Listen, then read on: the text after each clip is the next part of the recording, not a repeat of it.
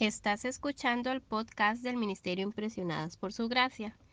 Nuestra serie actual se titula Reto de Lectura 365, Comprendiendo la Biblia, un estudio a través de la Biblia en orden cronológico. El reto de hoy es leer Jueces capítulo 19 al capítulo 21 por lo que te animo a que puedas abrir tu Biblia y nos acompañes en este episodio a estudiar la Biblia.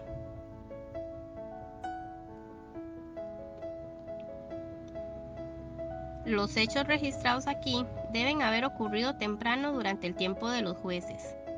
Nuevamente ilustran la horrible situación en Israel en el tiempo de los jueces.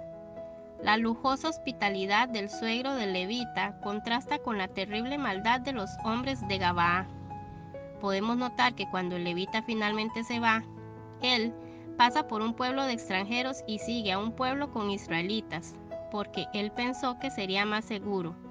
Desafortunadamente, los benjamitas de Gabaa no se preocupan por la vida humana, cometiendo violaciones y asesinatos. En estos capítulos que hoy leemos podemos ver la importancia de la hospitalidad. La hospitalidad era y sigue siendo una prioridad muy de medio. No solo fue anfitrión, esperaba cuidar a su invitado, pero el invitado estaba obligado a aceptar la hospitalidad. El dueño de la casa no solo proporcionaba comida, un lugar para quedarse y cuidar a los burros, sino que también buscaba proteger al hombre de los hombres de la ciudad. Ver el mismo caso en el caso de Lot en Génesis 19. Lamentablemente, a las mujeres de la historia no se les concede la misma protección.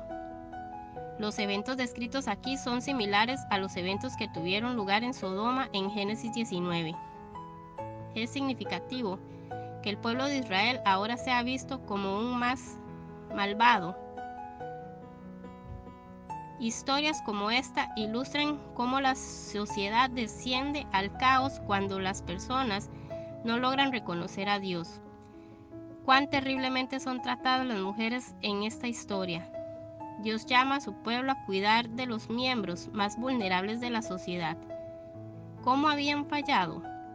¿Cuáles son algunos ejemplos en nuestra sociedad donde la gente practica el mal desafiando a Dios, especialmente en la explotación de los débiles?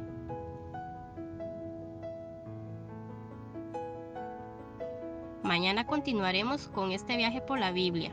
Nuestra oración es que el amor de ustedes abunde aún más y más en ciencia y en todo conocimiento, para que aprueben lo mejor a fin de que sean sinceros e irreprensibles para el día de Cristo, llenos de los frutos de justicia que vienen por medio de Jesucristo para gloria y alabanza de Dios.